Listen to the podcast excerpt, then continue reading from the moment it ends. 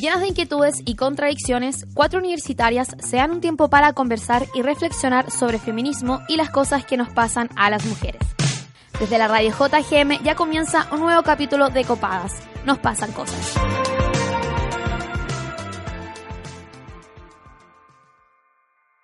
Marca C era la consigna que más se repetía para las presidenciales del 2013.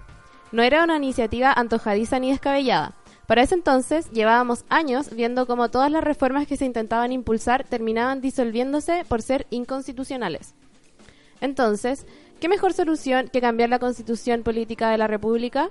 esa que fue pensada y escrita entre cuatro paredes por ocho personas que no representaban nada más que a los intereses del dictador y de los grupos económicos neoliberales, y que sigue rigiéndonos, siendo uno de los principales horrocruxes de la dictadura. Por estos días, con la revolución que vivimos y con las demandas ciudadanas siendo ahogadas con frases como hay contratos de por medio, eso es inconstitucional o no podemos darles todo al tiro, vuelve a ponerse en la palestra la idea de un cambio estructural, y la única forma de lograr ese objetivo es combinando aquella norma fundamental que le da origen y forma al sistema político y económico, que sienta los pilares de acción y que tantas veces ha neutralizado las exigencias de la gente en pro de los intereses económicos de aquellos que son dueños del país. Frente a esta idea, nuevamente masificada, no faltarán quienes critiquen al pueblo por querer cambiar un texto legal que jamás ha leído. Pero no nos dejemos engañar, no es necesario estudiar la Constitución para saber que nuestros derechos están siendo vulnerados. No necesitamos leer la Constitución para saber que están abusando de todo lo que somos y queremos. Y por último, vivir en carne propia todos estos abusos y el no poder ejercer integralmente nuestros derechos son motivos más que suficientes para querer derribar el modelo actual y empezar uno nuevo. Y quemarlo todo, ¿no? Sí. Ah. Ya, con esa preciosísima editorial y una vez más en la voz de nuestra preciosísima Camila Monsalva, empezamos este Copadas número 50. Yo soy... ¡Ay, qué chucha! Me salté bien, lo eliminé. Ya, filo. Eh, soy Lila Osorio, estoy acompañada de la Cami Monsalva, como dije, que leyó nuestra eh, preciosa editorial. Y también me encuentro con Cami Mañé. Le mandamos un besito a la Toña que nos encuentra hoy día presente. Y estamos desde eh, la Casa Fetch. Nada, mentira. desde los estudios de la radio JGM tampoco. Contemos dónde estamos y por qué estamos acá. Ya. Eh, bueno, hoy día voy a hacer un spoiler. Vamos a entrevistar a nuestro primer hombre heterosexual en el programa. Chan, chan. Y nos pasaron demasiadas desgracias como que primero no podíamos coordinar la hora con el entrevistado, después no podíamos conseguir estudio y cuando finalmente lo logramos, se rompe una matriz de agua en el campus. y cagamos, básicamente. Así que tuvimos que buscar planes de emergencia. Le hablamos a nuestras radios amiguitas, que son Suela y Radio Chile. Y ninguna de las dos tenía estudios disponibles. Radio Chile después supimos que sí, pero como que ya era demasiado tarde, etcétera. Así que recurrimos a un plan de emergencia que fue básicamente Benjamin Walker.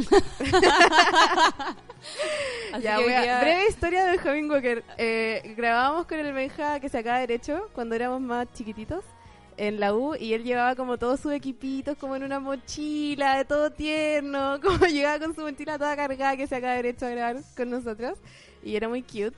Y su interfaz tenía como una huevita pegada que decía como propiedad de Cecilia Cheñique y era muy tierno. Filo, aquí yo derritiéndome de ternura. Y hoy día eh, le pedí ayuda de nuevo y nada, fue demasiado cute. Nos pasó su casa y su, su equipo nos está grabando, etcétera Y bueno, hola, Que hable, que hable. ¿Qué tal? Bienvenido al Copada. Por, por ese comentario sin infidencia me arrepiento de todo lo que acaba de pasar. no, oye, qué honor. Eh, supongo que soy su primer técnico hombre heterosexual también. No, no, de ¿Ah, había un par ah, Cáchate. Sí, pero está siendo nuestro, nuestro entrevistado igual. Claro. En estos momentos. Pero sí eres nuestro primer anfitrión. Ah, ¿verdad? Sí, eso sí. Sí.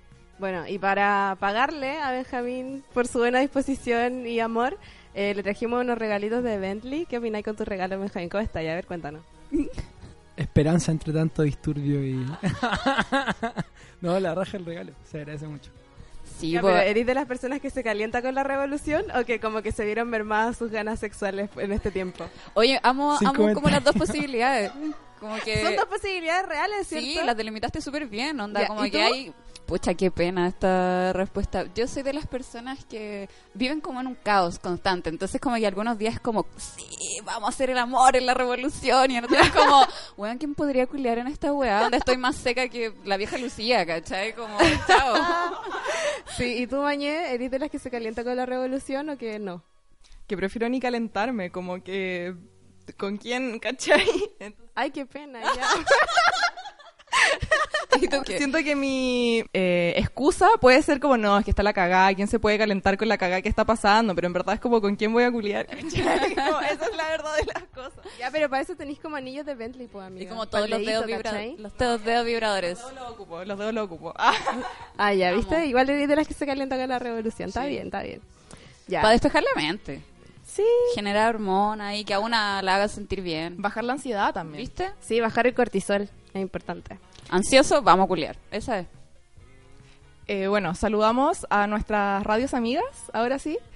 Eh, a la radio JGM, que no estamos en ese lugar, como ya dijo la Camila. Eh, radio JGM, sube la radio por su señal online. Radio Universidad de Chile, que sonamos todos los domingos a las 11 de la noche por la 102.5 FM. Y bueno, sube la radio todos los lunes a las 6 de la tarde por su señal online. Radio Manquia en Rancagua y la radio educativa en Nancagua. Ya, esos diales no me los sé, weón, pero, Perdónenos, perdónenos, Manque. pero, pero aguante la sexta región. Aguante por siempre. ¿Te gustaría enterarte de conflictos socioambientales, temas de género y feminismo y la agenda cultural de la semana? Ingresa a radiojgm.uchile.cl y encuentra noticias, columnas y entrevistas desde un enfoque social y comunitario.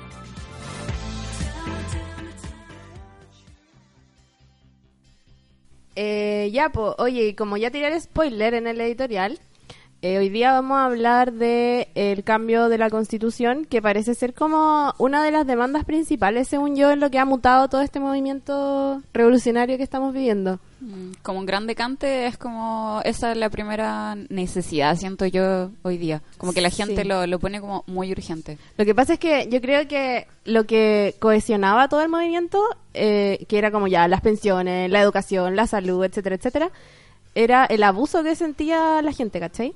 Entonces, como que consecuencialmente es necesario hablar del origen de ese abuso que está precisamente en la Constitución. Entonces, por eso como que la Constitución siento que es la demanda que engloba a todas las demás.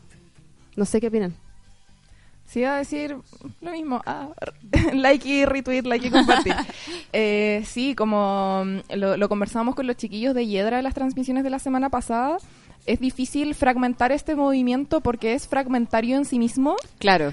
Entonces, no hay una bandera como más grande que la otra tampoco, no más AFP, no es más grande que educación gratuita necesariamente, pero claro, como dice la Camila, todo esto se reúne, se puede pegar Encauzar. eh, eh, claro, con el tema de una nueva constitución, que mm, según yo con eso no- tampoco se, se cambiaría el mundo necesariamente, pero sí una parte demasiado fundamental de todas las cagadas y es demasiado fundamental también para poder realizar otros cambios que son estas demandas como más específicas de- del movimiento y la protesta actual. po. Mm. Yo igual me encuentro súper ignorante en el tema y, y yo me imagino el mundo así como cuando dicen asamblea constituyente, me lo imagino como ese meme de los Simpsons que salen como todos tomaditos de las manos y el mundo de un arcoíris y es como... ¿cómo Y un sería- abogado. Sí, ¿cómo sería el mundo sin los abogados? Y el así como, ah, pensándolo todo muy lindo. Ya, así me imagino la weá después de vivir la asamblea constituyente, pero no tengo ni concha idea si va a ser así, ¿cachai?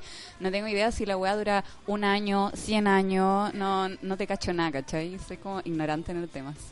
Ya, eso lo vamos a ver igual, Leila. Tranquila. Sí, obvio. Para eso este capítulo, siento. Para toda Sí. nuestra ignorancia.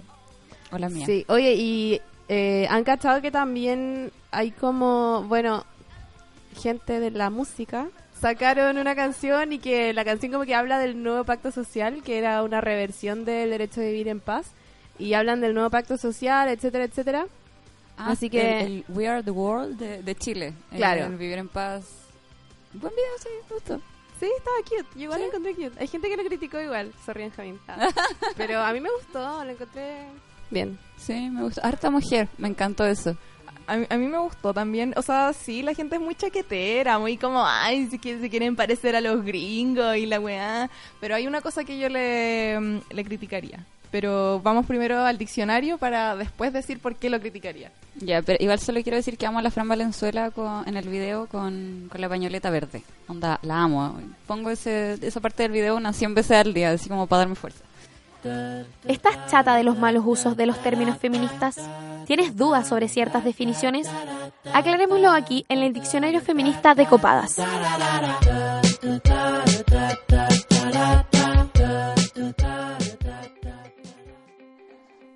Hoy en nuestro diccionario feminista definiremos pacto social.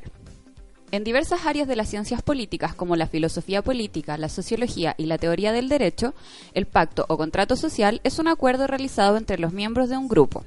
Este acuerdo determina la relación que existirá entre los miembros y cómo delimitarán sus libertades e igualdades.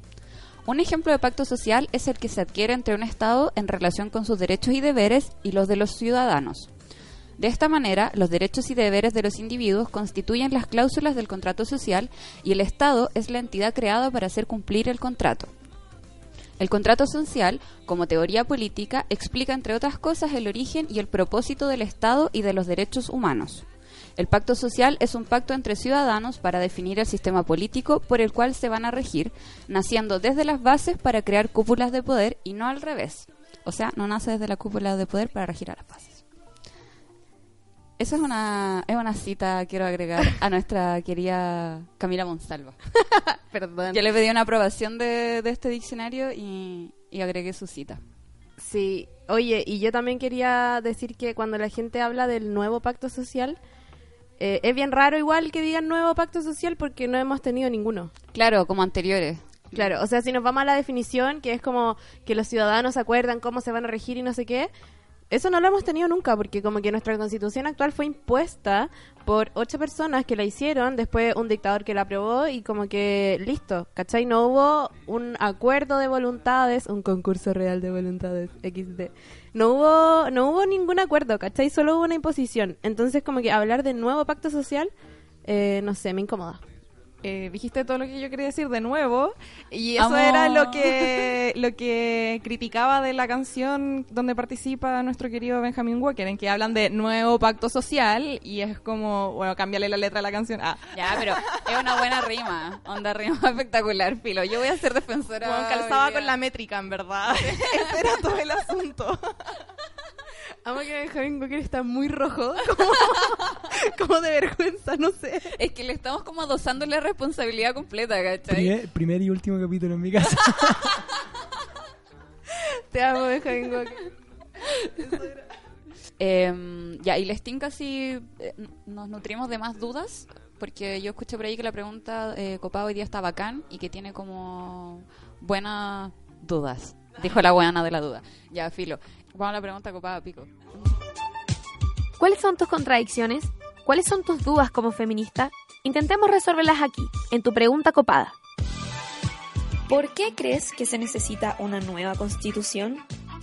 Necesitamos una nueva constitución que propicie, proteja, promueva y fiscalice las políticas públicas, políticas públicas que sean adaptadas a la sociedad chilena, que el Estado deje de ser subsidiario, que deje de solamente cumplir con aquello que el privado no puede y que proteja a todos los chilenos y chilenas. Yo creo que se necesita una nueva constitución porque Chile necesita cambios estructurales, cambios de raíz. Y esos cambios están en una constitución, nuestra constitución actual, que es una constitución herencia de la dictadura, que se pensó a, man- a puertas cerradas y que actualmente la gente está pidiendo que esa nueva constitución se haga con los movimientos sociales y con la ciudadanía completa. Yo creo que eso es lo que necesita Chile y por eso es tan importante una nueva constitución. Obviamente me parece que es muy necesario cambiarla, ya que es una, una constitución creada en dictadura por buenos como Jaime Guzmán. Y encuentro que está, ya está tan agotada. Eh, ha tenido tantas reformas que es obvio que si ha tenido tantas reformas es necesario cambiarla. La constitución fue creada en el gobierno militar y fue aprobada por un plebiscito que fue de lo más fraudulento que puede haber sido. Eh, está hecha para apoyar el neoliberalismo, no te garantiza ni te reconoce tu- tus derechos sociales, por ejemplo, el agua, la vivienda, educación, salud, etcétera. El ejemplo más concreto es que somos el único país mundo, que tiene privatizada el agua. Y la constitución está hecha perfectamente para hablar esta situación. Mira, el presidente ya ofreció una agenda social que responde a las necesidades que tiene la gente y por las que han salido a las calles. Ya lo escuchó y está trabajando para ello. Así que en verdad no entiendo para qué quieren cambiar la constitución si algo que nos define y que, no, y que nos permite ser el país estable y atractivo económicamente que hoy en día somos. Yo no creo que la constitución termine con la crisis social porque esto es un tema de sistema. Sin embargo, el cambio de constitución es un simbolismo tremendo para la gente porque fue creada en tiempo de dictadura donde se violaron derechos humanos de todos los ciudadanos. Sin embargo, yo creo que el cambio de constitución sirve, por ejemplo, si se establecen más requisitos o se limitan las prerrogativas de los diputados, de los senadores, del presidente y los ministros, porque así tenemos personas más íntegras legislando para el país.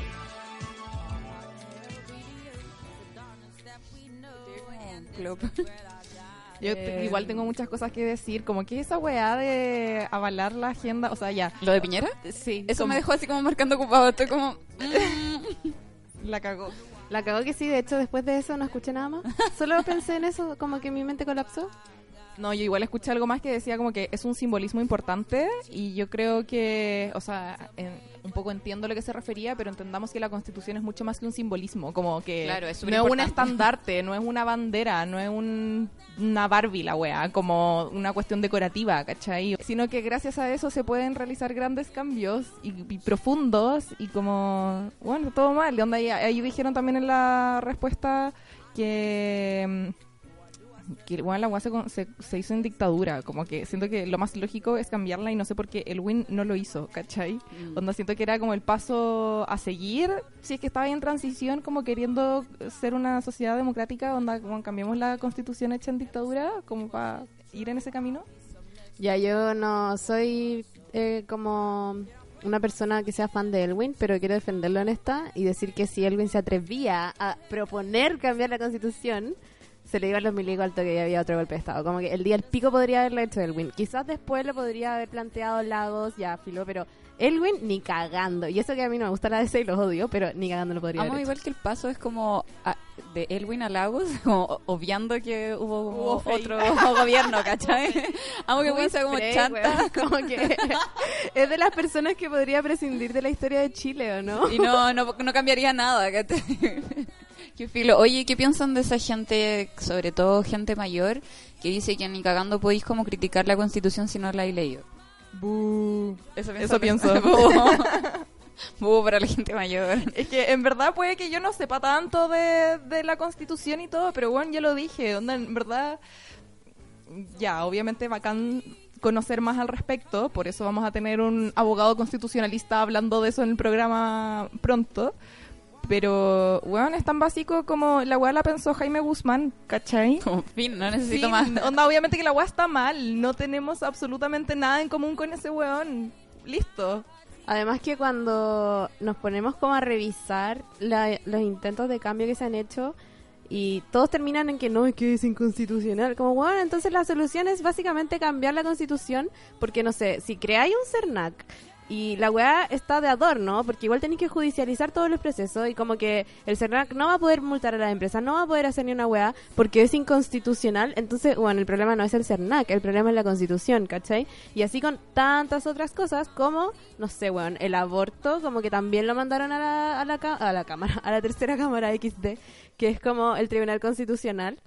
O sea, que es el Tribunal Constitucional como la tercera cámara casi, para los fachos, eso quise decir. Y nada, como que igual aprobó, eh, al el Tribunal Constitucional lo aprobó, pero en el fondo igual como que se fueron por la tangente y ahora la mitad de los médicos de Chile son objetores de conciencia, ¿cachai? Entonces como que el problema no es las leyes chicas que se puedan ir haciendo, sino que es estructural y es como de orgánica, ¿cachai?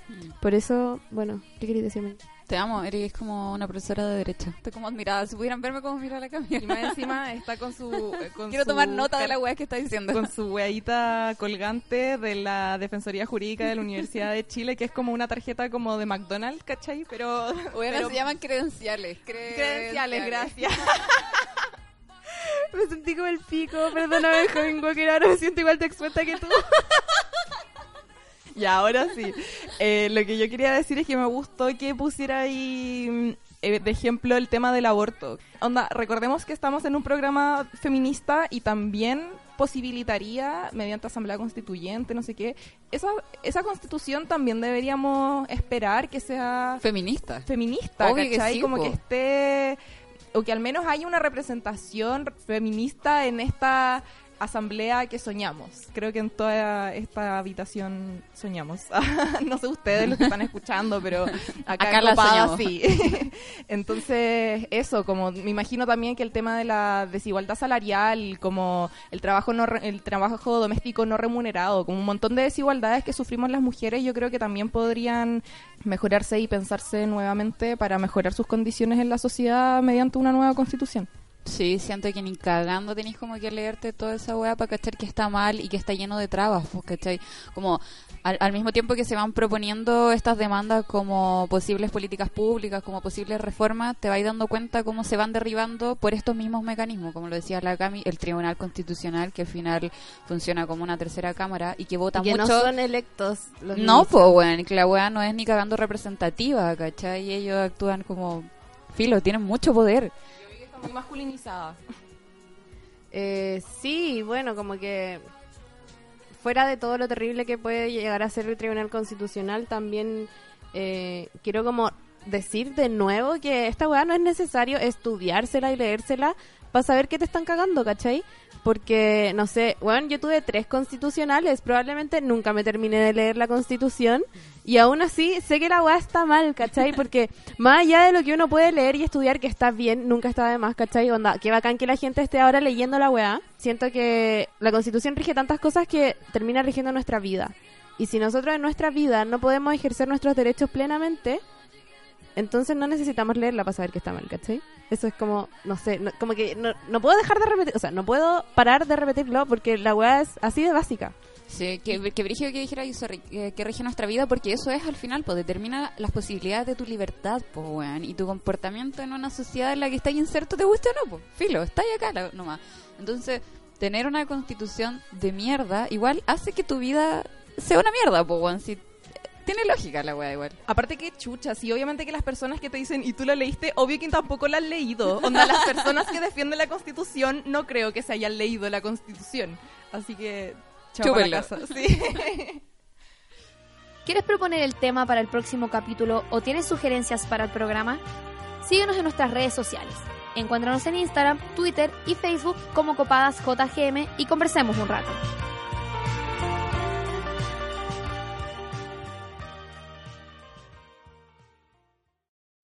Bueno, seguimos con el capítulo especial para conocer por qué es necesario cambiar la constitución de Chile. Y estamos en la casa de Benjamín Walker. Siempre decimos estamos en el estudio con, pero esta vez estamos en el departamento de Benjamín Walker con Fernando Atria, abogado constitucionalista y profesor de Derecho de la Universidad de Chile. Y hay que decirlo, el primer entrevistado hombre heterosexual en la historia de Copadas. ¿Cómo está, profesor? Muy bien, me siento por lo mismo honrado. Debería. Ah. Eh, profe, nosotras siempre hemos intentado en este programa como democratizar la academia y por eso vamos a hacer esta entrevista como partiendo desde cero. Así Me que la primera espléndido. pregunta es, ¿qué es la constitución y qué es lo que regula? Me parece espléndido partir desde cero y espero yo espero yo hablar partiendo desde cero también. Y si no lo hago, ustedes me podrán llamar la atención al respecto. Eso. Eh, y la pregunta es precisamente la pregunta, pero me gustaría antes decir una cosa eh, introductoria, que a mí yo estoy sorprendido por el grado de demanda por entender el problema constitucional que yo veo hoy día eh, que existe, que yo no lo había visto nunca, ni siquiera cuando se estaba discutiendo, an- ni siquiera ni el, ni el 2011, ni después en el proceso constituyente de Bachelet, fallido, como fue, pero en ningún momento había habido esta demanda por entender. Y eso lo que, lo que muestra es que yo creo que la gente se está dando cuenta que el problema es la constitución y quiere entonces no solo darse cuenta de lejos, sino entenderlo. Así que es espléndido. Y muchas gracias por la invitación y por el honor de ser el primer eh, hombre heterosexual. Eh, la pregunta es qué es la constitución, es, es el punto donde, de donde hay que partir, porque este es un debate, una discusión que yo creo que por razones interesadas, pero también por otras que son como naturales, se ha sobretecnificado, ¿no? como si la constitución fuera una cuestión de abogados. Y que entonces los abogados constitucionalistas tuvieran, una, tuvieran algo más interesante que decir sobre el tema que los demás. Y eso es porque uno piensa que en la constitución como la piensan los abogados. Los abogados creen que la Constitución es un texto, que tiene artículos y que tiene incisos, y que uno va al tribunal y alega conforme al artículo tanto, inciso tanto de la Constitución, mi cliente debe ganar porque la razón está y cuál es su señoría, etcétera. Pero cuando la gente marcha en las calles por una nueva Constitución, evidentemente no marchan en las calles por un nuevo texto. Eh, y entonces hay una segun, un segundo concepto de Constitución que es importante, que es el único que importa ahora. El otro yo creo que es secundario. En este segundo sentido, la Constitución constituye, y eso explica su nombre, de hecho. Y entonces uno tendría que preguntarse, ¿qué es lo que constituye la Constitución? Y la respuesta es, la Constitución constituye lo político, o la política, la política institucional. ¿No? Crea órganos, procedimientos, habilitaciones, fines para los cuales debe, de lo que debe hacerse, lo que, los fines que debe perseguir el poder, eh, limitaciones, las cosas que no puede hacer, etcétera. Y yo diría, esa es la cuestión que nos importa. Entonces, cuando ahora decimos que Chile necesita una nueva constitución, lo que uno está diciendo es, Chile necesita una política distinta. Y yo creo que si uno habla no de la constitución, sino de la política y por qué eh, es necesaria una nueva, yo creo que es harto más fácil entender. ¿No? Que los chilenos están, la verdad, hasta la coronilla con la política que llevamos 30 años, ah, bajo la cual llevamos 30 años viviendo. Y, una política distinta es una constitución distinta, porque la constitución es ese conjunto de decisiones fundamentales sobre cómo es la política. Y eso es lo que tiene que cambiar. Y para poder cambiar esta constitución, eh, ¿de dónde debe nacer la voluntad política para hacerlo en la práctica? Como, ¿Quién debe llamar a que se cambie la constitución? Bueno, ahí, ahí- esa pregunta puede tomarse en dos sentidos, ¿no? ¿Cómo, ¿Cómo se hace una nueva, cómo se toma una nueva decisión política? Porque una nueva decisión constituyente de la política. Eh, porque está claro que si la decisión la toma la política ya constituida por la decisión bajo la cual vivimos, entonces esa decisión va a reproducir eh, la constitución actual. Que es lo que ha pasado en todas las veces anteriores, ¿no? Que le- digamos el gran error de Lagos de anunciar que el 2005 era una nueva constitución, pero esa fue una nueva constitución o una reforma constitucional que se tomó a través de los mecanismos constituidos, o sea, se tomó bajo la decisión de la constitución de 1980. Y entonces lo único que pudo hacer fue perfeccionar aquí o allá, yo creo que igual perfeccionó algunas cosas, mejoró, pero no cambiar la decisión fundamental. Entonces yo creo que no hay posibilidad de una nueva constitución, o sea, de una nueva decisión constitutiva de la política, y que realmente cambie las cosas, si no eh, pasa por un momento de, eh, por una decisión del pueblo. Y eso supone una devolución del poder al soberano, que es el pueblo. Si eso no pasa, lo que va a haber va a ser reformas que van a mejorar algunas cosas, probablemente aquí y allá, pero que no van a significar un nueva- una nueva decisión eh, constituyente. ¿Y por qué no van a ser suficientes? ¿Por qué ya lo voy a decir así, ¿por qué la constitución es tan nefasta? Porque algo nosotras comentamos al comienzo del programa, pero nos gustaría escucharlo de usted. ¿Qué, ¿Por qué es necesaria una nueva constitución, básicamente? Eh, una vez que uno entiende que la constitución no es un texto, sino es la decisión fundamental que constituye lo político, entonces se abre espacio para preguntarnos, bueno, ya sabemos lo que es una constitución en general, una constitución. Entonces preguntémonos ahora cuál es nuestra, o no nuestra, sino esta constitución. Precisamente su problema es que no es nuestra, eh, es de ellos. Eh, ¿Cuál es la decisión que constituye la política chilena, la política que hemos conocido de los últimos 30 años? Que es lo mismo que preguntar cuál es la constitución. Eh, esa decisión es una decisión de neutralización o incapacitación de la política. Eh, que era fue la solución a un problema que enfrentaban algunos sectores dentro de la dictadura. Para ellos la pregunta fundamental era cómo asegurar que el modelo neoliberal no va a ser eh, modificado o eliminado a la vuelta de la democracia. Que el poder democrático, después de la dictadura, no reforme las reformas que hicimos nosotros y entonces elimine el modelo neoliberal y elimine la AFP y elimine la ISAPRE, etcétera. Ellos pensaban, y ahí se equivocaron, que el poder que iba a llegar después de la dictadura iba a querer cambiar el modelo neoliberal, ¿no? Que no fue el- no fuese el caso, pero pero lo queremos hacer un poco tarde, ¿no? bueno, pero, pero por, por eso necesitamos una política que pueda hacer. Ese es exactamente el problema. Porque se, la, decisión fundamental entonces fuera era que la Constitución contuviera una decisión que le diera al poder una cierta forma democrática, en el sentido que el presidente de la República fuera elegido por sufragio universal, etcétera. El Parlamento también, aunque un tercio del Senado era designado, en fin. Pero que no tuviera el contenido democrático fundamental, que esa forma democrática corresponde a que la política es el instrumento a través del cual el pueblo puede decidir cuáles son los términos fundamentales de la vida en común. Que si nosotros los chilenos decidimos que no queremos más AFP, bueno, no van a haber AFP.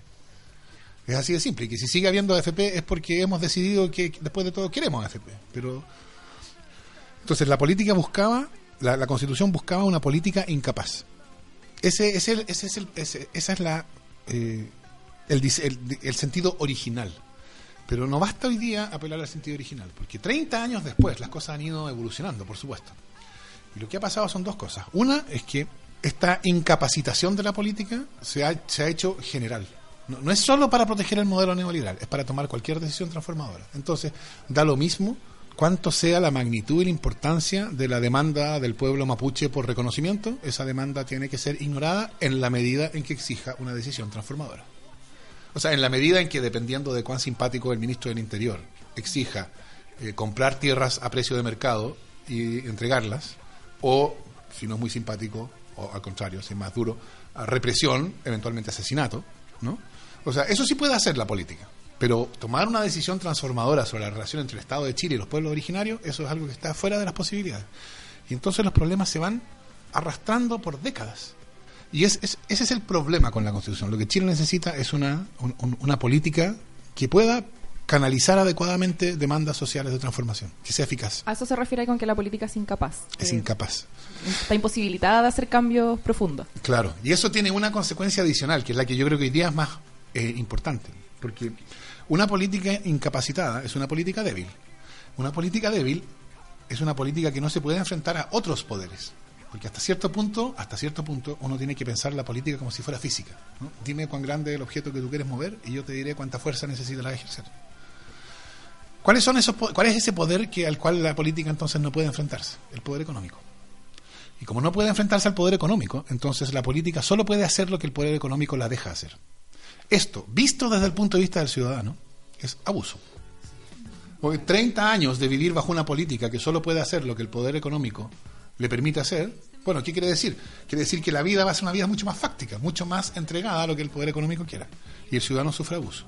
Y entonces, cuando es abusado, y es abusado en- por la FP, por la ISAPRE, por la farmacia, por la- el retail, por el supermercado, da lo mismo, o sea, es en todas partes.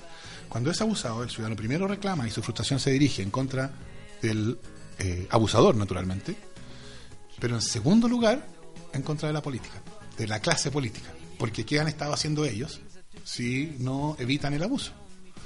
Y entonces, yo creo que eh, l- l- los y las ciudadanas lo que hacen es ven a la política como hoy día coludida con el poder económico en contra del ciudadano. Y por eso lo que uno ve en la calle hoy día son dos cosas. Uno, exasperación e indignación en contra del abuso, pero la misma exasperación e indignación en contra de los políticos. Y es la constitución la que une, lo que une esas dos cosas.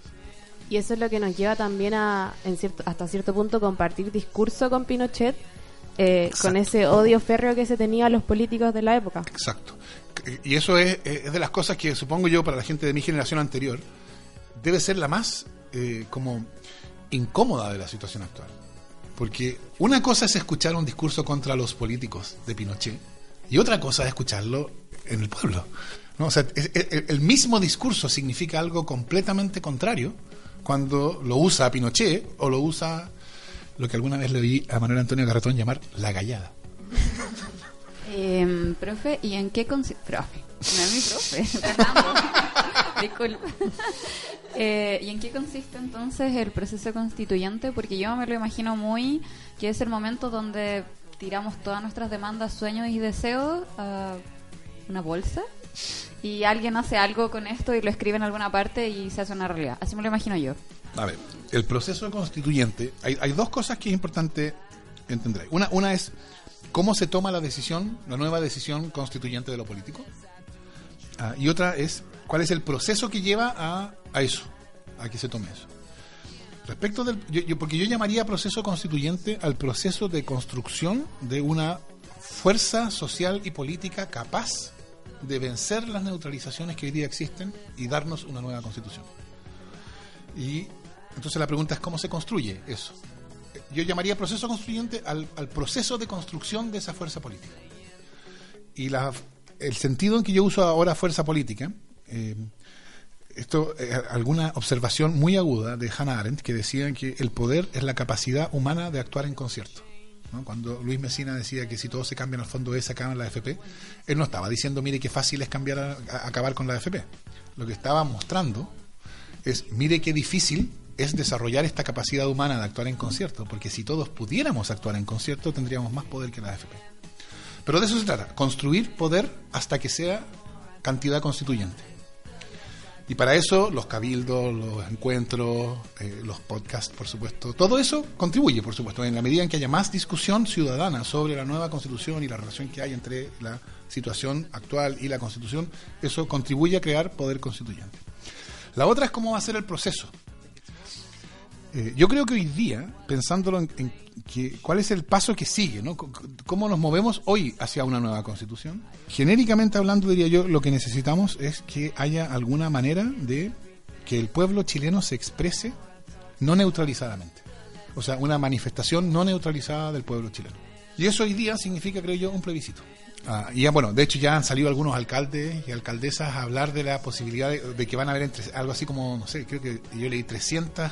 eh, mu- 233 leí. Sí, do- bueno, pero después vamos a ver, co- con, una elección municipal a un año plazo, cuáles son los municipios que les van a decir a sus habitantes, no, ustedes no pueden votar. A ver cuánto, porque ese, probablemente ese número va a aumentar. Pero, por supuesto, imagínense ustedes, ¿no? Que haya 233 plebiscitos comunales. Bueno, sería un paso importante en la construcción de este poder detrás de la demanda de nueva constitución. Y después yo creo que lo que tendría que venir es un plebiscito propiamente tal, un plebiscito nacional. Eso supone una decisión institucional. Y entonces es mucho menos fácil, ¿no? Porque en esas eh, formas institucionales está alojada la neutralización y los vetos. Pero, pero yo creo que se va a hacer crecientemente difícil eh, asumir la posición hoy de eh, que nos digan, mire, lo mismo que nos decían el después del 2011. ¿Se acuerdan ustedes? No, sé si se acuerdan eh, o lo habrán aprendido, no sé cuán. eh, pero nos decían, eh, había mucha gente que decía algo que ya no se atreven a decir hoy día. Decían, muchas gracias al movimiento estudiantil por haber puesto el tema de la educación pública en la agenda. Ese ha sido un aporte invaluable, pero ahora corresponde que nosotros, la política institucional, decida qué hacer. O sea, yo creo que hoy día el que aparezca diciendo eso, lo mejor que le va a llegar es un tomate podrido. ¿No? Ah, entonces, y eso muestra algo, muestra que ya estamos en un punto en que eh, el proceso constituyente necesita avanzar mediante la devolución de poder al pueblo. Y eso a través del plebiscito primero y después del plebiscito, cuando llegue el momento de preguntar, bueno, ¿y cómo lo hacemos? Yo creo que ahí la respuesta va a caer por su propio peso. Eh, la única manera que en su momento va a ser eh, adecuada va a ser una asamblea constituyente. Pero eso va a ser allá, entonces, porque si ahora discutimos sobre asamblea constituyente, es una discusión que es un poco en el aire, ¿no? Y entonces en realidad la asamblea constituyente hoy día significa Chilezuela, Corea del Norte y todas esas otras sandeces con las cuales estamos tan habituados. Pero cuando la demanda por una nueva constitución se haya desarrollado al punto en que es todos vemos la necesidad de una nueva constitución y entonces nos preguntemos, ¿y cómo lo hacemos? Entonces alguno va a decir, mire, pegámosle a un grupo de profesores y profesoras de derecho constitucional. Y eso va a causar, por supuesto, burlas. Y otro va a decir, mire, pidámosle a los diputados que lo hagan, una comisión bicameral. No. Entonces ahí, en ese contexto, la única solución que va a ser aceptable va a ser Asamblea Constituyente. Es que esto suena súper bonito, como fácil, como, yes, sí, lo vamos a lograr. Pero, ¿eh, ¿usted cree que el gobierno, el sector político ceda? Po- Porque ayer nos regalaron una serie de medidas en esta agenda social que no están en la línea sí, de ir sí, con las cierto. demandas de la No, calle, de la gente. O sea, yo diría hay dos cosas. Una es, los poderes constituidos van a hacer todo lo posible para que no haya una nueva constitución. Por def- digamos, casi por definición, porque eso significa ser un poder constituido. Eh, y la segunda es que yo estoy convencido de que Chile va a tener una nueva constitución. Yo hace, hace seis años, de hecho, dije algo así como que el problema constitucional se iba a solucionar por las buenas o por las malas. Queriendo decir que un poder neutralizado, que es crecientemente visto por el ciudadano como cómplice del poder económico en perjuicio del ciudadano, lo que produce es deslegitimación. Y entonces lo que el, el espectáculo que nosotros llevamos algo así como 10 años observando es de una institucionalidad política que va más lenta o más rápidamente hundiéndose en una ciénaga de deslegitimación. Entonces va a llegar un momento en que va a estar tan deslegitimada y va a ser tan débil que va a solucionarse. Y yo espero Por eso yo decía eso. Yo espero que eh, se solucione por las buenas, en el sentido de que antes de que eh, eh, sea de una debilidad que llame a otras medidas, haya la capacidad, la, visión de, que de quienes tienen vetos sobre esto, para darse cuenta de que aferrarse a sus vetos va a ser para el país mucho más eh, grave. Si va a pasar eso o no va a pasar eso, eh, yo no lo sé, no puedo predecir, pero, pero a mí me parece de toda evidencia que las instituciones políticas no sobreviven porque sí. Las instituciones políticas son estables cuando alcanzan algún grado de legitimidad. Y legitimidad aquí no significa nada moral ni normativo. Legitimidad significa aceptación popular, por así decirlo. Y en la medida en que la institucionalidad se ve crecientemente como el instrumento del poder económico en perjuicio del ciudadano, bueno, cada vez va a tener menos aceptación. Yo creo que esa es una cuestión que está pasando y va a seguir pasando hasta que el problema constitucional se solucione. Así que no necesariamente es bonito, pero, pero yo creo que eh, es, lo que es lo que estamos viendo.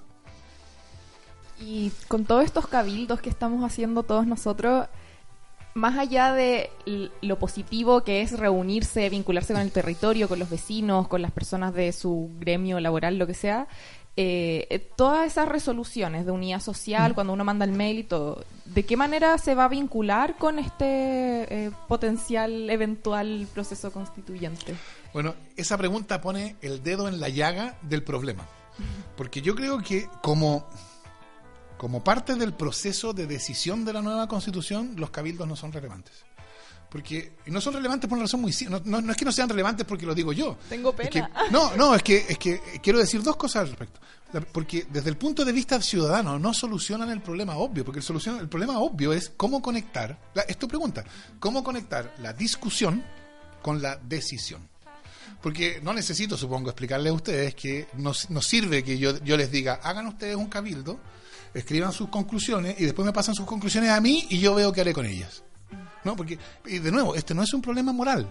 Este es un problema de que lo que necesita la nueva constitución es legitimación ante el pueblo. Y, para, y la legitimación no se produce porque haya primero una discusión y después una decisión. La legitimación se produce porque haya una, hay una discusión que está internamente vinculada a la decisión. Y los cabildos no producen eso. Ahora, esa es la razón por la cual, digamos, hay una manera, sea, digamos, ha existido una manera para darnos para, para darse nuevas constituciones que es más bien conocida en la reflexión internacional y cuyo nombre habitual es Asamblea Constituyente. Porque la Asamblea Constituyente precisamente lo que hace es vincular la discusión con la decisión. O sea, uno tiene que pensar, la Asamblea Constituyente es un órgano representativo que existe en un contexto en que todo el país está en un agudo proceso de discusión constitucional y es una asamblea que entonces que está diseñada de modo de ser porosa a esa discusión, que esa discusión la atraviese. Y entonces esa asamblea, especialmente elegida para eso, representativa, ah, toma la decisión.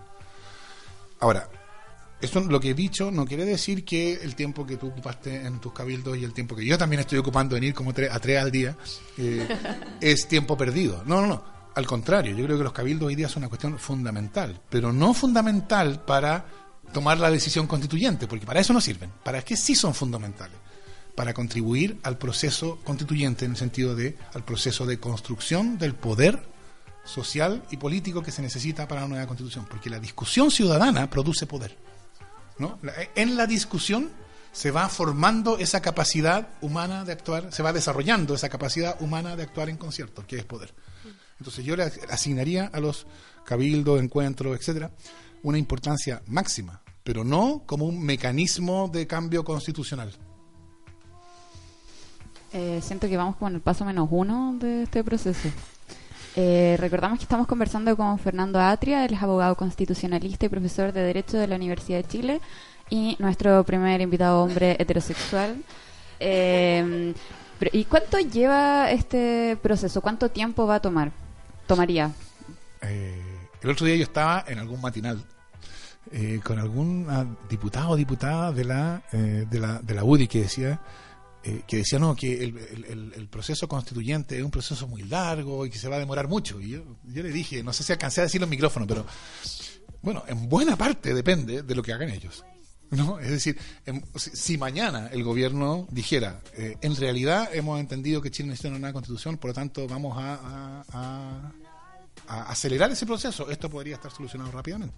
En Colombia, el proceso desde lo que se llamó la séptima papeleta, que fue una especie de consulta más o menos informal que se hizo al pueblo sobre la necesidad de una nueva constitución, que después llevó a un plebiscito sobre la Asamblea Constituyente, a una elección de Asamblea Constituyente, etcétera. Desde el primer momento, desde la que se planteó esta consulta más informal, hasta que se aprobó la Constitución, transcurrió un año y medio. O sea, no tiene por qué ser un proceso que dure una década o cinco años. Nosotros en Chile estamos acostumbrados a que estas decisiones tienen que ser decisiones que se prolongan por décadas, porque, bueno, a eso, no, eso es lo que nos ha enseñado la política binominal, que el problema, por así decirlo, como, como se dice a veces incorrectamente, que el problema mapuche se va a solucionar en décadas. Que para regionalizar el país es necesario una discusión que se va a tomar décadas también. Pero la verdad es que no tiene por qué ser así, eso es un índice del problema. Entonces, por supuesto, cuánto se va a demorar depende de las condiciones políticas. Eh, eh, pero no, no hay por qué pensar en esto como un proceso que necesariamente va a tener que tomar cuatro o cinco años. Podría perfectamente ser una cosa que se hace hasta en un año. Y ahí la pregunta sería si es razonable que sea tan rápido, porque la discusión pública también necesita tiempo. ¿Y cómo podríamos eh, prepararnos para que este proceso de asamblea constituyente no se vea neutralizado por... Por los poderes constituidos. Sí, por los poderes constituidos y básicamente por el poder económico. Sí. Eh, bueno, por supuesto que, eh, que esa, esa es una pregunta que hasta cierto punto no hay, digamos, no, no, no, hay muchas respuestas genéricas que dar, pero, pero hay algo que decir. Eh, van a salir muchos diciendo yo quiero nueva constitución, o yo esto, apoyo la idea de nueva constitución, pero tiene que ser en condiciones tales que no puede ser nueva constitución. No lo van a decir con esas palabras, por supuesto. Y entonces es bien importante entender cuáles son esas condiciones. Eh, yo creo que si alguien dice, yo quiero una, creo que Chile necesita una nueva constitución y apoyo la idea de una nueva constitución, pero una nueva constitución que se dé a través de los procedimientos de reforma ordinarios, lo que está diciendo es, yo quiero una reforma constitucional del texto, una reforma del texto, pero no un cambio de la decisión fundamental. Porque los procesos de eh, reforma están pensados para que no se pueda cambiar la constitución. Y esto, ojo, esto vale para todas las constituciones, no solo la nuestra. Por ejemplo, para poner un ejemplo eh, que no tenga nada de político hoy día, si uno tiene una constitución, un país que tiene una constitución monárquica, como había países que tenían, típicamente el proceso de reforma constitucional exige el consentimiento del monarca o la monarca, ¿no? Eh, y eso asegura entonces que se pueden tomar muchas decisiones, pero hay una que no se va a poder tomar, que es la abolición del principio monárquico y su reemplazo por el principio republicano. Porque, porque o sea, no, me, entienden, ¿no? La, intervención del monarca en ese procedimiento cumple la función precisa de asegurar que hay una decisión que no se va a poder tomar. Por eso se toman las armas, ¿o no? Bueno, yo no voy a decir armas, por supuesto, pero, pero para, para producir la, Ahí se nota, ¿no? Digamos, en, en la medida en que el procedimiento sea institucional, entonces se podrán discutir muchas cosas, pero hay ciertas cosas que no se van a discutir. Y eso equivale, en este ejemplo, por así decir, un, ejemplo totalmente despolitizado en el sentido de que yo supongo que algo que incluso quienes defienden la Constitución hoy día verían, ¿no? En ese sentido, vale también para nuestra Constitución. Y de hecho nuestra experiencia lo muestra. Si eso es exactamente como lo veíamos antes, lo que le, lo que le pasó a Ricardo Lagos. Pues Ricardo Lagos creyó que había dado una nueva constitución, pero como lo había dado a través de los procedimientos ordinarios, todo lo que era realmente importante se quedó afuera. Eh, entonces, eh, un proceso de nueva constitución tiene que ser un proceso que no sea ejercicio normal de poderes constituidos. Esa diría yo es la función, la, la, la, observación fundamental. El que dice quiero nueva constitución a través de ejercicio de poderes constituidos está diciendo en rigor una contradicción. ¿No? Y entonces solo está diciendo lo primero, porque en esa frase lo importante es lo segundo. Es como cuando el gobierno hoy día dice que, que nos importa, queremos una nueva constitución, pero a través del Congreso. La verdad es que no es a través del Congreso lo que ellos significan con eso. Lo que importa no es el lugar donde se haga. Lo que están diciendo con a través del Congreso es a través de los procedimientos ordinarios para que la Constitución no cambie en lo realmente importante y para que podamos juntos a través de un gran acuerdo corregir algunas otras cosas. Es como decir, no soy homofóbico, pero igual no me gusta que anden de la mano. exactamente, exactamente. Eh, ¿Qué otras experiencias eh, existen en otros países eh, de asambleas constituyentes? ¿Han sido, no sé, positivas para el pueblos, las naciones aquellas? ¿Con qué nos podemos quizá comparar en este escenario? O guiar, claro. Yo, yo- como referente. yo creo que hasta cierto punto esa pregunta, o sea, la, la- la referencia a, experiencia, a otras experiencias es, es, es una, una referencia que hay que tomársela con mucho... eh, Sí, porque en verdad siempre nos estamos comparando con Europa y traen buses gigantes que no van para las calles de Chile, como que me imagino que debe ser y un poco diseñan parecido. sistemas de pensiones que son Mercedes-Benz, pero nunca se dan cuenta de que tiene que circular ese Mercedes-Benz en caminos ripiados. Claro. ¿no? Sí. Ah, eh, no, pero es que además, porque la- la- lo- los puntos de comparación no son obvios, ¿no? Porque, ¿qué es un proceso exitoso? ¿Cuánto del, ex- de- del devenir posterior es imputable a la, eh, a, la, a la- a la Asamblea Constituyente? Para poner el caso paradigmático de lo que hoy día en la discusión, no digo aquí, se toma como un caso en que no fue exitoso, que es Venezuela, ¿no? Claro. Eh, Que es lo que han sacado a Exactamente. de la discusión todo el tiempo. antes de que la crisis venezolana se agudizara con, con bajo Maduro, o sea, eh, cuando Chávez, en que también había conflicto, por cierto. Pero una cuestión bien interesante que uno podía observar en Venezuela era que tanto la oposición como el gobierno apelaban a la Constitución. ¿no? O sea, la Constitución era, por, su origen, por el modo en que fue hecha, era vista como algo común. Eso, por supuesto, se fracturó después. Entonces, ahí la pregunta es, ¿es lo que pasa hoy día en Venezuela, asumiendo el discurso oficial, de que la- etcétera, ¿es lo que pasa en Venezuela, consecuencia de la Asamblea Constituyente? Porque pasaron otras cosas en Venezuela después también, después de la Asamblea Constituyente. Entonces, yo con esto no estoy diciendo ni sí ni no. Lo único que estoy diciendo es que, es que cómo uno puede evaluar cuáles son los procesos exitosos. En el caso boliviano, por ejemplo, que hay mucho que decir en contra, muchos problemas, eh, mucha crítica que hacer, está bien, pero por otro lado, ah, lo que la Asamblea Constituyente permitió es el traspaso del poder pacíficamente de una minoría blanca a una mayoría indígena. Y, eso, independientemente de todo lo demás que uno pueda criticar, o sea, eso es un, es un logro mayúsculo. ¿no? O sea, que ese traspaso haya sido sin derramamiento de sangre es algo que la verdad es que uno no se lo habría imaginado antes. Entonces, después uno podría citar el caso colombiano, que yo mencionaba antes, ¿no? en que eso, eh, digamos, Colombia no es un país particularmente de izquierda hoy día. ¿no? Entonces, eso muestra que hasta cierto punto lo que ocurre con una asamblea constituyente tiene más que ver con la situación política y el contexto político en que ocurre, más que que haya una especie como de, mm, de naturaleza de las, de las asambleas constituyentes, de modo que donde sea que ocurran va a pasar algo más o menos parecido. ¿Me entiendes? En el fondo la Asamblea Constituyente solo es el mecanismo para llegar a algo, pero ese algo va a depender del contexto en el que se hace la Asamblea Constituyente. Por cierto, por cierto. Ahora, yo, yo, ojo, sí, diría que lo que tú dices es correcto, pero, pero no es, no yo no lo diría solo el mecanismo, porque, y esto es importante a propósito de toda la discusión que ha habido sobre mecanismos de cambio constitucional, ¿no? que llevamos hasta cierto punto como no sé cuántos años discutiendo de esto. Y de hecho nunca falta el que aparece y dice, con voz grave, llevamos mucho tiempo discutiendo sobre el mecanismo, deberíamos discutir sobre el contenido. Yo creo que eso es un error, porque en este caso el mecanismo es el contenido. O sea, dime tú cuál es el mecanismo que tú propones y yo te diré más o menos cuál es la constitución que tú estás proponiendo. No, no en sus detalles, pero en lo importante. Si tú propones mecanismos constituidos, ejercicio normal de potestades, ¿no? Tú lo que estás proponiendo es una reforma constitucional, un cambio en algunas partes del texto constitucional. Si tú propones un, meca- un mecanismo genuinamente constituyente, entonces tú estás proponiendo una nueva constitución. Yo creo que en el momento en que estamos nosotros, no podemos hacer la distinción entre forma y sustancia, entre contenido y mecanismo. Después, cuando ya esté, esté, por así decirlo, la Asamblea Constituyente en curso, ahí estaremos discutiendo, por supuesto, sobre forma política, régimen político, semipresidencialismo, presidencialismo. Ahí estaremos discutiendo más directamente sobre el contenido, una vez asegurado un mecanismo apto para el contenido que queremos, que es una nueva constitución.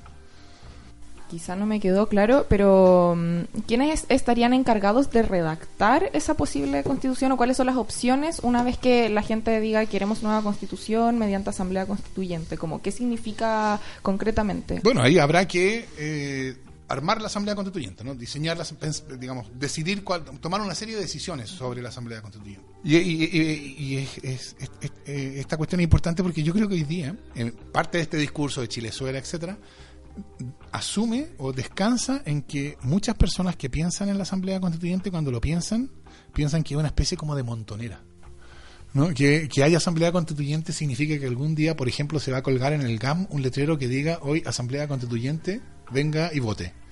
y que la gente va a ir a votar con chalas, con chalas y con sudaderas, sin mangas, y con, no, no sé, que- Vendiendo hamburguesas de soya. exactamente, esa va, y va a estar lleno de puestitos de comida vegana afuera. Y eso, claro, por supuesto no es así. Una asamblea constituyente, hay que decirlo, es un órgano representativo cuyo origen está en una elección popular. O sea, hay una elección que elige delegados o asambleístas. Entonces, cuando estemos discutiendo sobre asamblea constituyente, sobre la asamblea constituyente que vamos a tener, vamos a tener que tomar varias decisiones. Por ejemplo, el tamaño, primero. Estamos hablando de 100 delegados, en Colombia fueron 70. Pero yo pensaría que 70 es demasiado poco, ah, porque queremos mayor representatividad. Entonces, yo, digamos, así, a vuelo de pájaro, hoy día, diría, tienen que ser, no sé, 300, 400, 500, en ese un rango al menos de esa envergadura. Y entonces después, ¿cómo se eligen? Ah, ante- ¿Cómo se eligen? Se eligen a través de un sistema proporcional, eh, eso y ahí va una serie de decisiones ulteriores, ¿no? Se admiten listas, se admiten pactos, etcétera. Esa es una cuestión. Después hay otro tipo de cuestiones. Eh, será una asamblea paritaria, supongo yo. Hoy día es difícil que una asamblea que no sea paritaria pueda, pueda producir la representación que buscamos. Ese es el, ese es el estándar, ¿no? Porque yo creo que cuando estemos en esta discusión en serio, más que allá, más allá de Chilezuela, etcétera, va a aparecer la cuestión que realmente importa, que es cómo hoy, en las condiciones actuales de Chile, no en la teoría, en las condiciones actuales de Chile, cómo hoy se puede producir creíblemente alguna forma de representación. ¿no? Y eso, claro, eso yo supongo que la respuesta va a descansar en algunos de los mecanismos tradicionales como la elección popular. Yo no, me imagino ahora alternativas a la elección popular. Pero no va a ser solo la elección popular. Yo creo que la idea de que la elección popular asegura representatividad es una idea que deberíamos tomar con cierta distancia. Y por eso están saliendo muchas ideas, que yo creo que este es el momento para que esas ideas vayan saliendo y las discutamos. Algunos dicen parte de los miembros de la Asamblea Constituyente tienen que ser elegidos por sorteo. Yo, no me cerraría de entrada a esas cosas, pero creo que eh, son, todas esas decisiones. Ahora, ¿quién decide el texto después? Bueno, la Asamblea tiene el mandato de discutir y decidir una nueva constitución y tendrá que darse una organización interna adecuada para eso. Por supuesto, en algún momento hay espacio para, por así decirlo, la asesoría experta, ¿no? Porque, claro, hay gente que conoce, en fin. Eh, Claro, y la pregunta obvia va a ser, pero esto es una vieja pregunta que también existe, de hecho existe también en los congresos legislativos, ¿no? Que el, que decide no es el experto. El experto pone el lenguaje y ese lenguaje está siempre sujeto a la, revisión y a la corrección por la decisión política. Pero, pero como ocurre también en la redacción de las leyes, va, va a haber entonces un órgano que toma la decisión política porque tiene la representatividad que necesita para eso y va a tendrá la asesoría de los expertos que necesite para eso. Quizás esta pregunta la debimos haber hecho al comienzo, pero me nació ahora. Eh, ¿Y en qué se diferencia? Puede ser muy obvio, pero como para Esas son las cero, mejores preguntas. ¿En qué se diferencia este, este método con cómo se redactó la constitución de- del 80? Porque, por ejemplo, ayer estaba viendo un reportaje de CNN donde lo entrevistaron a usted también y a otros 80 hombres y había onda, solamente una mujer que entrevistaron, que debe haber sido una, como la única mujer que eh, formaba parte de la comisión redactora de la constitución del 80, eh, y donde salía, eh, entrevistaban al político Jorge Ovalle, que era ¿Mm? radical, y, y lo ponían ahí como redactor de la constitución de 1980. Y yo como, no eran como puros amigos de Jaime Guzmán, entonces a él ahí transparentaba eh, onda, una discusión que tenía respecto del aborto con Jaime Guzmán y le pidieron la renuncia a Jorge Ovalle Sí. y después eh, él no quiso renunciar y lo terminaron echando. Sí. Entonces, eh, me, llama la atención, como que yo pensaba en verdad que eran como puros eh, UDI que redactaron esa constitución, pero al parecer no, había un miembro del Partido Radical, como lo terminaron echando igual, pero eso, como que quizá igual había, eh, comillas, como más representatividad de lo que yo pensaba. No, no, ciertamente tu impresión inicial pero era correcta. echaron igual, entonces no había tanta representatividad. No, no, tu- impresión ¿en qué se inicial es la correcta.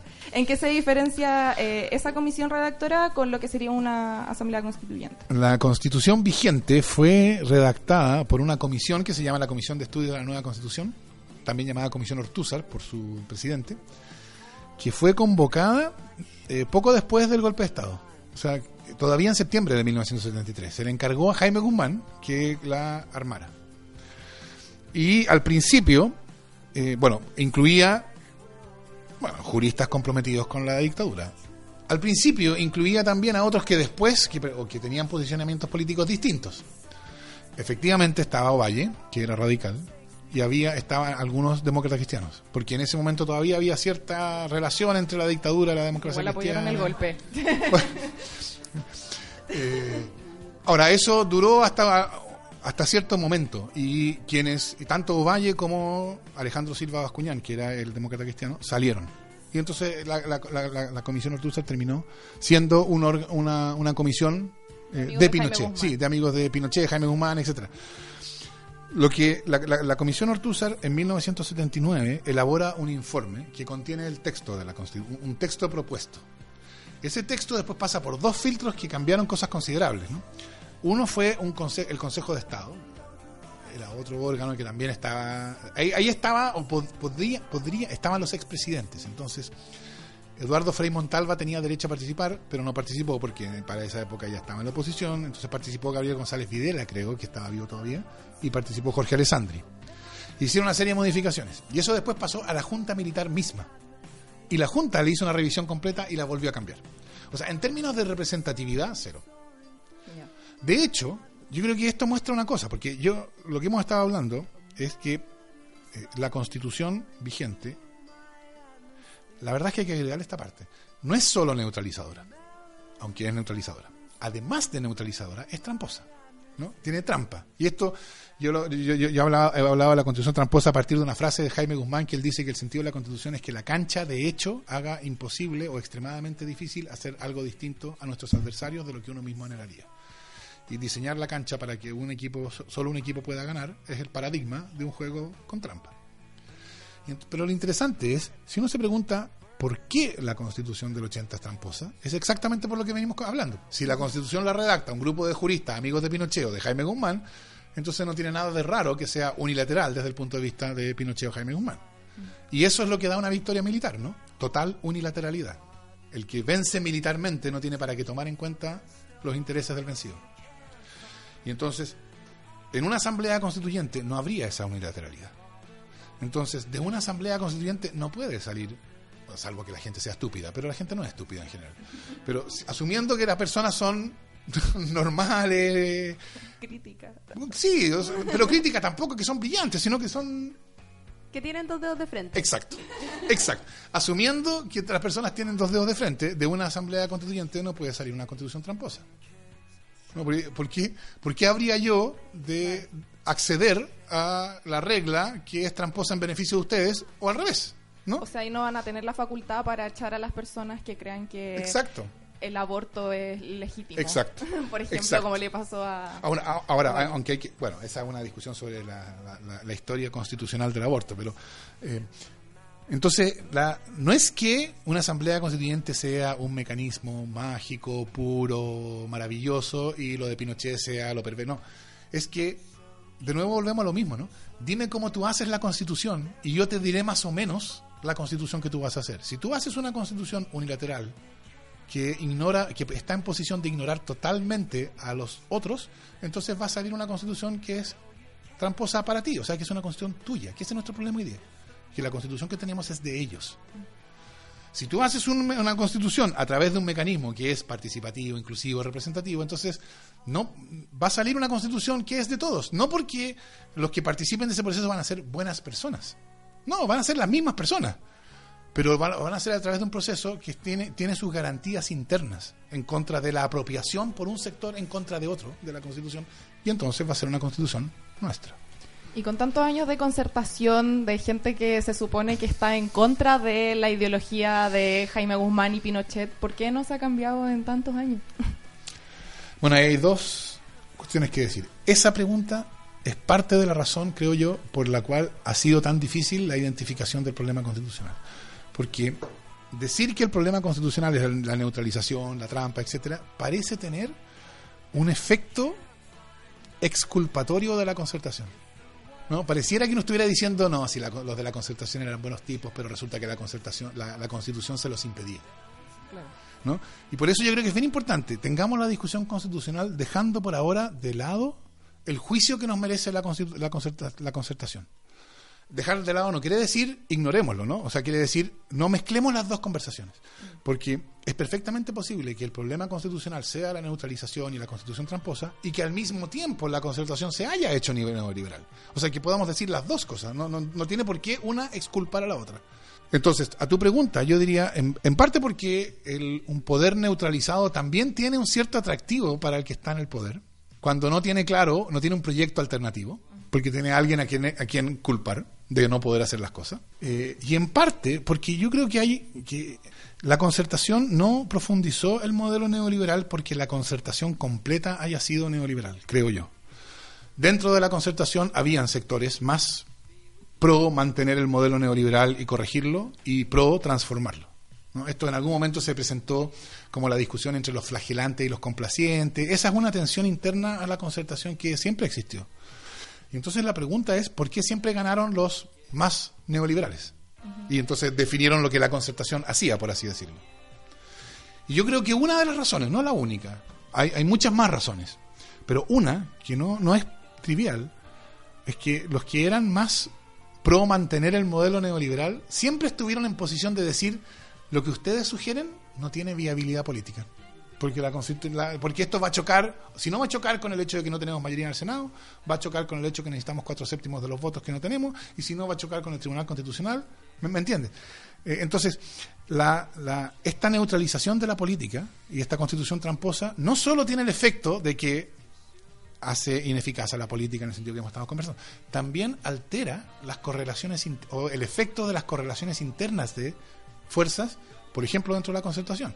Quienes estaban por una, una política más progresista siempre perdieron en la concertación.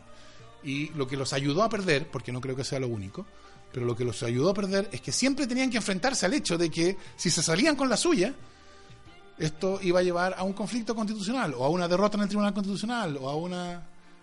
Siempre tuvieron ese problema. Y eso yo creo que, contribuye bastante a, a, a entender por qué no se cambió la Constitución en 30 años, ¿Por qué no se va a cambiar si es a través de los mismos métodos ahora? ¿Y por qué es necesaria una nueva constitución también?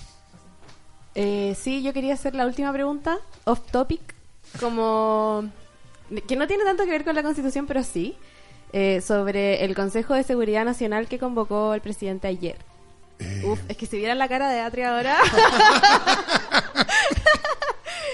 Eh, otra cosa que decía Hannah Arendt es que el poder y la violencia son antónimos. Que es una tesis que parece como contraintuitiva, porque hay una tesis como medio realista, guion cínica, de que dice, no, si el poder en realidad es violencia.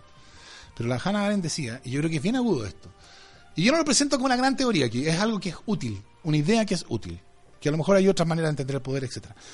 Que cuando, que, que cuando el poder se ve obligado a recurrir a la violencia, eso es un índice de debilidad del poder.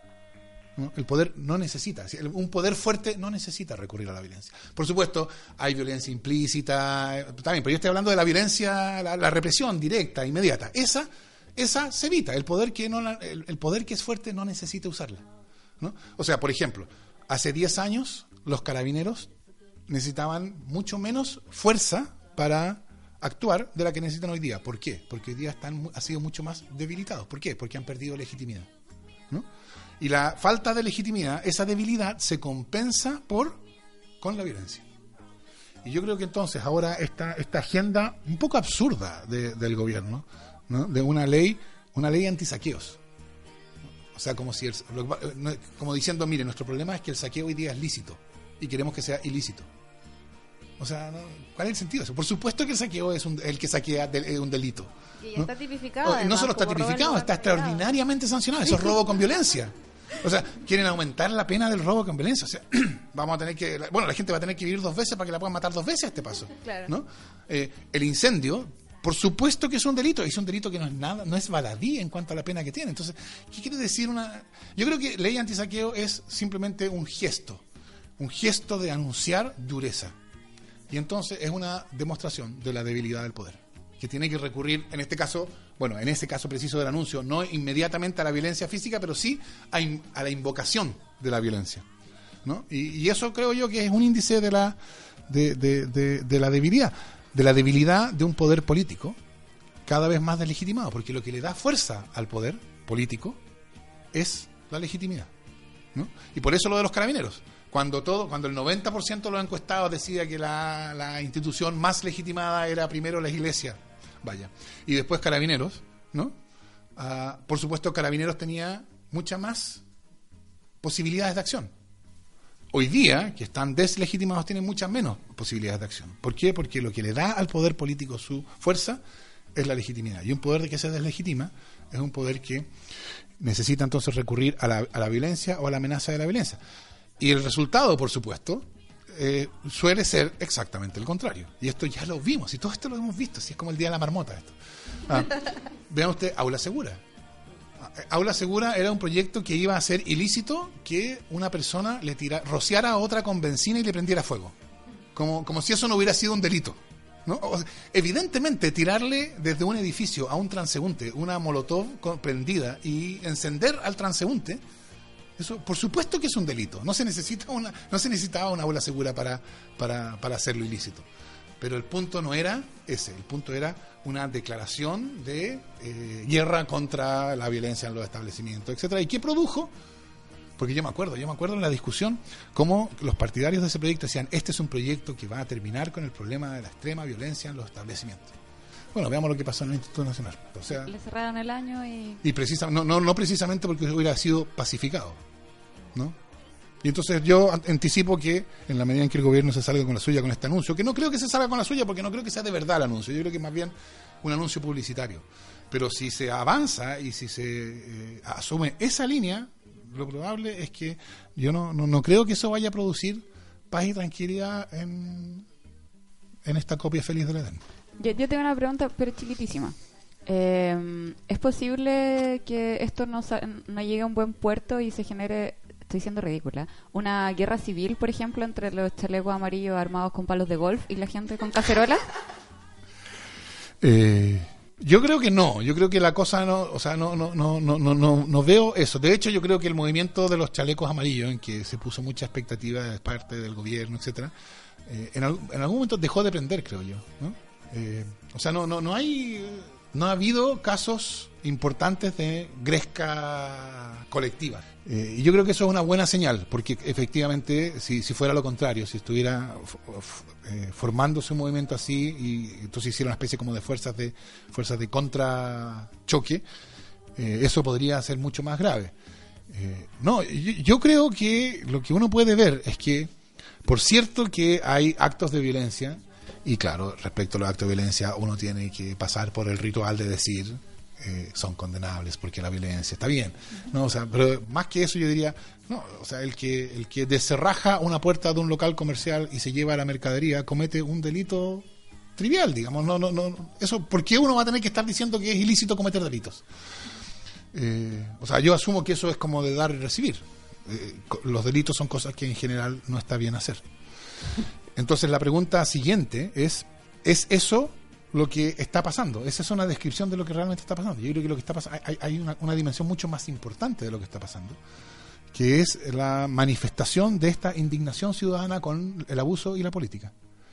Eh, y yo creo que eso, eh, a pesar de los intentos por, por poner la violencia en primer lugar, sigue estando esa indignación ciudadana en primer lugar. Entre otras cosas porque el gobierno se dio cuenta de que tenía que tratar de apropiársela, ¿no? Entonces, en algún momento decidieron que en vez de declarar la guerra, iban a declarar que este movimiento en realidad era un movimiento contra la injusticia cósmica. ¿no? Y claro, contra la injusticia cósmica estamos todos. Ah, y que- es- esos tweets que mandaba el presidente, los ministros, celebrando la gran marcha, ¿no? Eran un poco ridículos. Piñera diciendo en la entrevista con la BBC que él también Él había estado en la marcha, ido, sí. marcha convocada en su contra. Sí. 100% ridículo. Eh, vamos a hacer una recomendación, como en todos los capítulos. Y. Dale, mañana. Me corté. El feminismo no es algo que solo se comprenda y practique desde la academia. Existen muchas maneras de vincularse con él. En Copadas te hacemos una recomendación feminista. La recomendación de hoy son los videos de Instagram TV de Josefa Araos, alias Cotineja.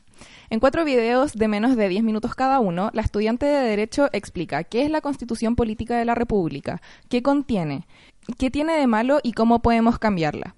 En estos videos cuenta cómo se creó la Constitución en dictadura, el cuestionable proceso de plebiscito, cuáles son algunos de sus artículos más importantes, entre más información para instruirse en este tema y resistir a los comentarios de apuesto que ni siquiera sabes qué contiene la Constitución.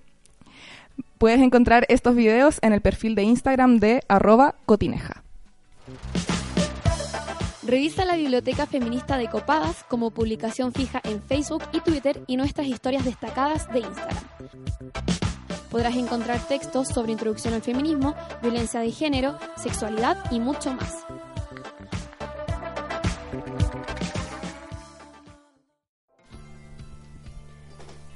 Ya, eh, profe, queríamos pedirle si podía eh, poner una canción para despedir el programa. Bueno, antes de eso, agradecerle por haber estado aquí con nosotras hoy día.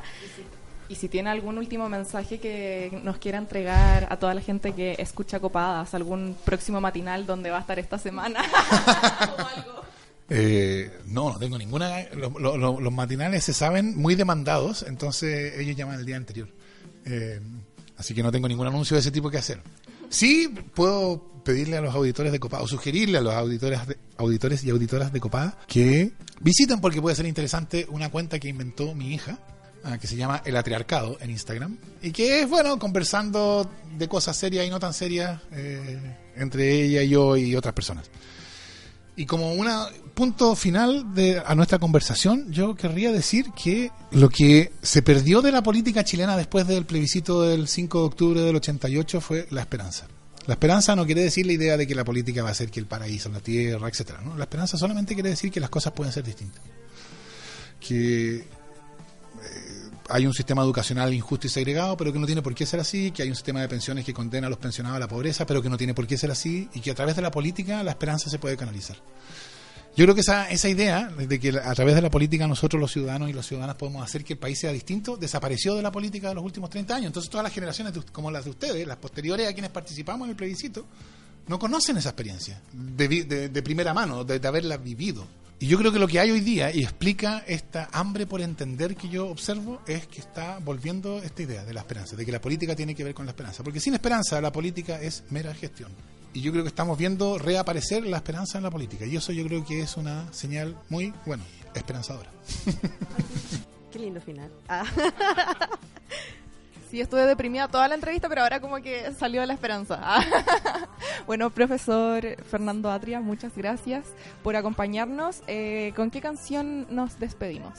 Yo me llegó por por, por por Instagram un video de una un, un rap que venía con el hashtag que no, la verdad no sé de quién es eh, ni cómo se llama pero sí sé sí sé que circula con un hashtag que es ate los chilenos y que yo encuentro que manifiesta exactamente el, el, el- el sentido de lo que está pasando Sí, yo lo vi, está bueno, me gusta. Hoy quiero mandarle un abrazo y un saludo demasiado especial a, a la gente con la que estamos trabajando en la Defensoría Jurídica de la Chile, porque bueno, han sido un apoyo así como palpico todos estos días, donde recibimos denuncias demasiado heavy y con ellos todo como que es menos terrible, no sé, les amo. Así que un besito a todos, que en verdad son puras mujeres y un hombre, el Seba Infante. Pero a la Pochi, a la Maca, a la José, la Javiva, a la Mieres, eh, la Maribel, la Isi, la Feña, les amo. Han sido como un apoyo para yo todos estos días. Voy a llorar. XD. Este es un mensaje dedicado a todos los que hicieron el 25 de octubre un día histórico. Y seguimos sumando. Va por Fletcher. ¡Están disparando a quemarropa, weón! ¡Están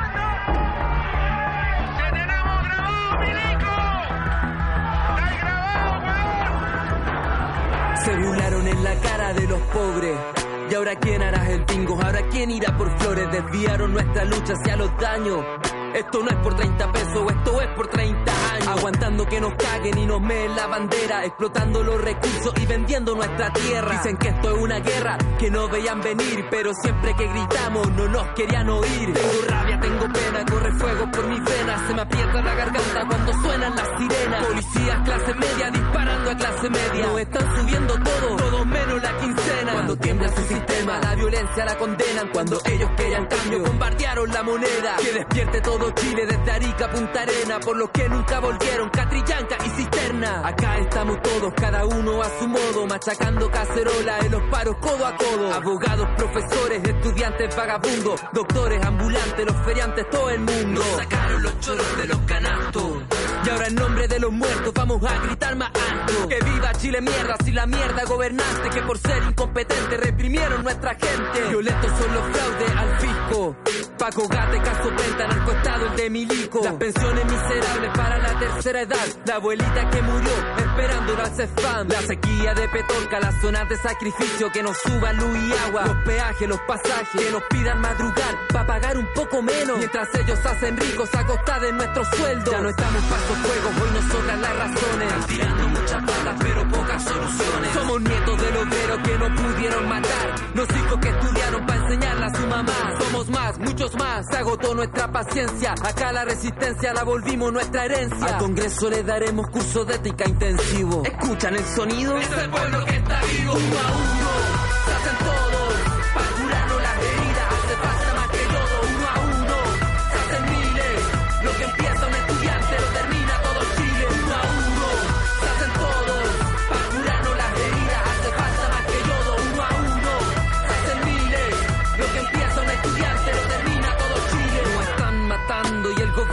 Y la prensa amarillista solo fija la mirada. En barricadas y saqueos para dividirnos, pero somos tantos los cansados que hasta el cuico sube el dedo. Puedo ver en su mirada como sudan hielo. Porque de tanto quitar, nos quitaron hasta el miedo. Y así subestimaron el poder. Un pueblo que unido pone al rico ante sus pies. Ponerlo a disculparse de rodilla. Hay 18 millones de cuchillas. La cosa es sencilla, apúntale al de arriba. En vez de desatar entre el barrio la rencilla. Militares, hijo de puta, que le apuntan a su gente. Gobernantes delincuentes, hermano más paciente. No, porque Chile despertó y si me quieren silenciar, me tendrán que asesinar yo. Fuerte el otro paso. Que me tiren a los brazos con palabras, doy piedras. Si me cortan esta lengua, gritarán por mí los choros. Porque todos para uno y uno para todos. Uno,